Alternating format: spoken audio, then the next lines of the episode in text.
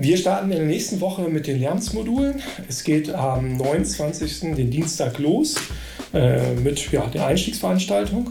Und alle, die Interesse haben, am Bereich Pädagogik sich für vielleicht ausbildenden Betrieb oder Arbeit als Lehrkraft am Berufskolleg interessieren, werden wir heute ein paar Informationen dazu geben, was wir hier an der THOWL dafür anbieten können. Also, es gibt bei uns an der Hochschule verschiedene Optionen, ähm, sich fürs Lehramt zu qualifizieren. Ähm, zum einen haben wir einen Studiengang, der in der Lebensmitteltechnologie liegt. Und die Module, über die wir jetzt sprechen, die sind als Studienrichtung eingebunden in Maschinenbau, Mechatronik und Elektrotechnik im Studiengang. Aber auch alle anderen Studien in der Hochschule, egal ob Architektur, Medienproduktion, Holztechnik, können auch an den Modulen teilnehmen und sich das als Zusatzkurse zertifizieren lassen. Genau, die Pädagogik hier an der Hochschule äh, findet sich vor allem auch in den Lehramtsmodulen. Das sind fünf Module, die wir hier anbieten, äh, mit Fokus Berufspädagogik, Technikdidaktik äh, und dementsprechend sehr technisch ausgerichtete Pädagogik. Ich bin Thomas Weber, ich bin Ausbilderlehrer für die sogenannte Stufe 1, also für Technik und Erdkunde, ähm, habe aber nach dem Referendariat die Hochschullaufbahn eingeschlagen und bilde seit über zehn Jahren halt Lehrkräfte aus von der Grundschule über die weiterführende Schule bis jetzt im Berufsschulbereich.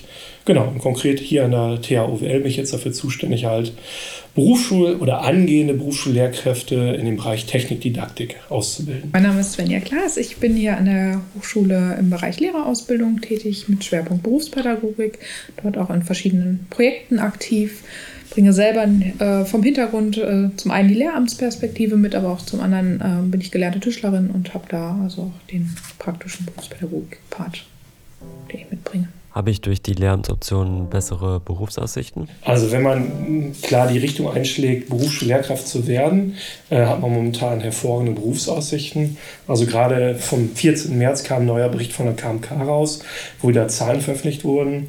Und wir werden zukünftig jährlich einen Mangel von ungefähr 1600 Berufsschullehrkräften pro Jahr haben. Muss ich als Pädagoge erziehen oder was, wofür steht eigentlich die Pädagogik? in diesem Fall? Also wir sind ja erstmal in einer ganz anderen Altersklasse, sage ich mal, unterwegs. Ähm, in der beruflichen Schule sind die ähm, Schülerinnen und Schüler ungefähr so ab 16 plus. Also da schon ja, nahezu Erwachsenenbildung. Ähm, entsprechend sind da Methoden, ähm, Materialien, Medien auch ganz anders strukturiert als beispielsweise im Grundschulbereich. Und das ist ein wichtiges Element, was sich so durchzieht durch die Module, dass wir versuchen, möglichst praxisnah verschiedene Medien äh, und Methoden auch einzubauen, ähm, sodass man das später auch als Handwerkszeug mitnimmt.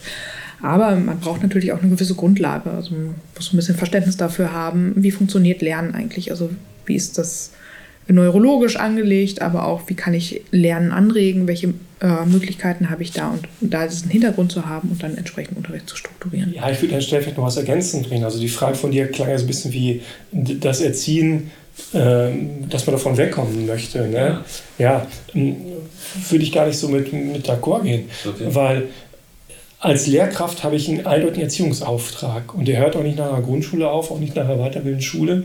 Ähm, ich werde immer als Lehrkraft erziehen. Nur die Werte, wozu ich erziehe, ist eine andere. Und wenn ich jetzt ganz klar bin in der Erwachsenenbildung oder Weiterbildung, was typisch wozu ich erziehen kann, sind Teamfähigkeit.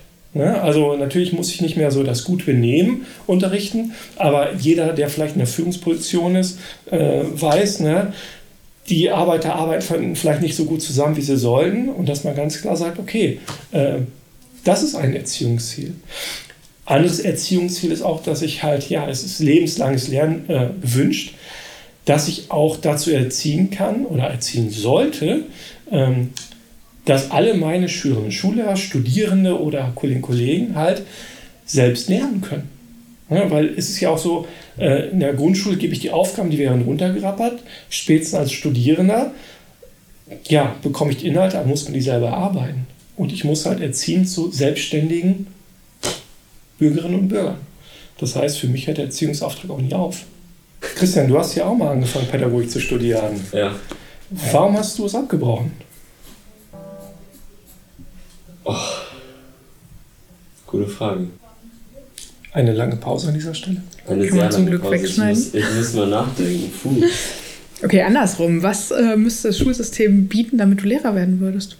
Ich glaube, ich bräuchte mehr Pädagogik Also ich habe mhm. hab ja äh, Lehramt angefangen und habe danach ja nochmal zwei Semester Pädagog also Erziehungswissenschaft studiert. Mhm.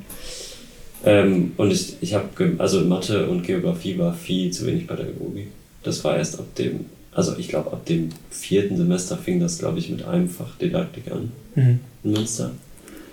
Und das fand ich schade, weil eigentlich, wenn ich Lehrer werden möchte, ist ja die Haupt, also mein Hauptinteresse gilt ja eigentlich den Menschen, die ich damit mhm. bilden kann und nicht der Mathematik. Also ich stelle die Frage aus folgendem Grund, du bist jetzt ja im Bereich Medienproduktion tätig. Ja. Deswegen äh, verbinde ich damit halt kreativ sein, äh, vielleicht selbstständig sein. Ja. Äh, und das ist das, was dir Spaß macht. Und ich habe für mich gedacht, du wärst auch super als Lehrer so tätig gewesen.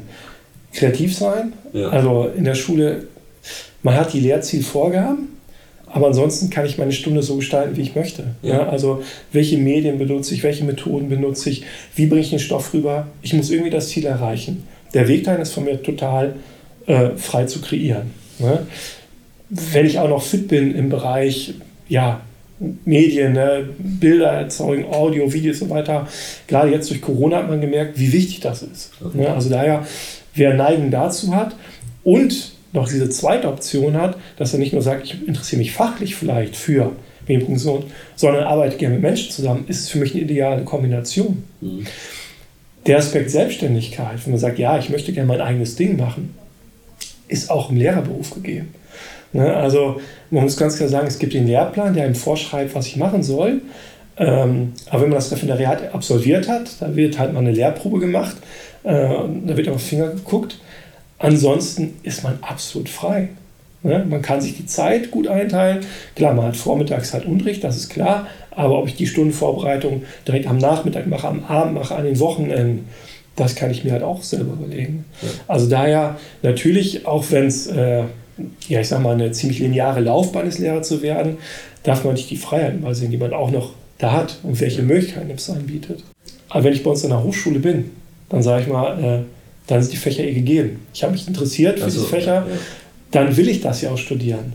So, und dann kann ich sagen, wenn ich merke, oh, das ist vielleicht für mich nicht alles, sondern ich hätte auch Spaß, das, was ich hier in der Hochschule lerne, weiter zu vermitteln oder ich möchte mit Menschen arbeiten, dann ist es doch super zu sagen, on top, hier gibt es eine Zusatzqualifikation. Ne? Und dann nehme ich Pädagogik mal mit. Und man kann ja auch einfach reinschnuppern bei uns. Das Schöne ist bei uns die Doppelqualifikation. Wenn man hier die Lernmodule belegt, als Wahlpflichtfach äh, und seine Credits dafür angerechnet bekommt, erhält man trotzdem seinen Bachelor of Science. Hat aber die Möglichkeit, zu wechseln nach Paderborn, wenn man möchte, und da ein Master of Education zu studieren.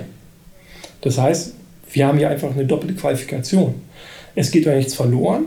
Man kann auch als Ingenieur arbeiten und sagt dann, okay, das war es vielleicht nicht für mich, ich möchte nicht in die, äh, in die Schule gehen. Aber wenn ich mich dann entscheide, in Betrieb zu gehen, habe ich einen Bachelor of Science und Zertifikate über Lehramtsmodule, die mir attestieren, dass ich im Bereich Pädagogik, Didaktik ein gutes Hintergrundwissen mitbringe. Und das ist gerade für Betriebe sehr attraktiv, die sagen, wir wollen selber weiterbilden hier, wir brauchen fähige Ausbilderinnen und Ausbilder, dann sind sie ideale Studierenden.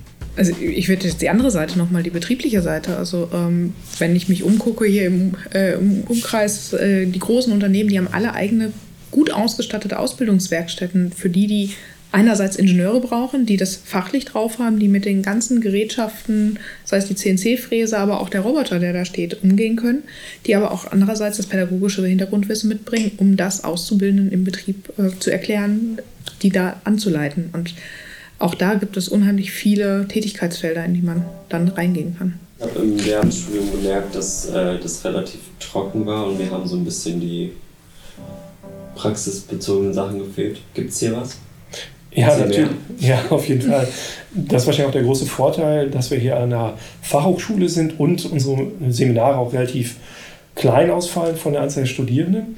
Äh, konkrete Praxisanteile bei uns sind zum Beispiel im Modul Technikdidaktik, äh, dass wir versuchen frühzeitig einen Workshop, eine Unterrichtsstunde, einen Vormittag mit den Studierenden zusammen zu planen und zu gestalten und wir dann auch eine Schulklasse einladen und Studierende sich einfach mal ausprobieren können. Ne, dann wird irgendwas gebastelt, äh, ein Elektromotor, ein Raketenauto oder irgendwas anderes und die Studierenden überlegen sich im Vorfeld, was möchte ich in der Stunde erreichen, welches Lernziel habe ich, welche Medien setze ich ein, welche Methoden verwende ich.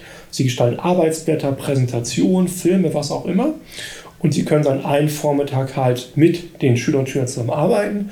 Und am Ende des Tages reflektieren wir dann gemeinsam mit den Studierenden, wie der Tag gelaufen ist. Also das wäre ein praktischer Aspekt. Genau. Ansonsten ähm, versuchen wir auch immer Exkursionen und Unterrichtsbesuche äh, so mit einzubauen in den Modulen. Wir haben hier im Umkreis fünf Partnerberufskollegs, mit denen wir eng zusammenarbeiten, wo wir dann auch mal äh, in den Unterricht gehen, sodass man auch Live-Unterricht mal schon in den Modulen miterleben kann, Inhalte, die man in den Modulen gelernt hat, vielleicht auch im Unterricht sehen kann.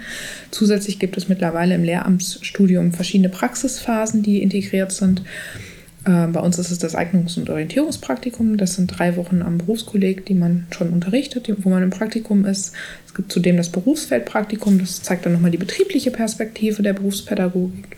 Im Master ähm, ist dann ein Semester Praxissemester, wo man dann schon ein Semester lang ähm, unterrichtet. Und dann kommt natürlich der klassische Vorbereitungsdienst, das Referendariat mit 18 Monaten. Ähm, und damit hat man im Prinzip über die ganze Qualifizierungsphase immer pra viele Praxiselemente mittlerweile integriert. Cool. So, Christian, nächste Woche geht's los. Bist du dabei? Auf jeden Fall bin ich dabei. Wunderbar. Dann sehen wir uns Das nächste Woche wieder. Dann bis nächste Woche. Tschüss. Ciao.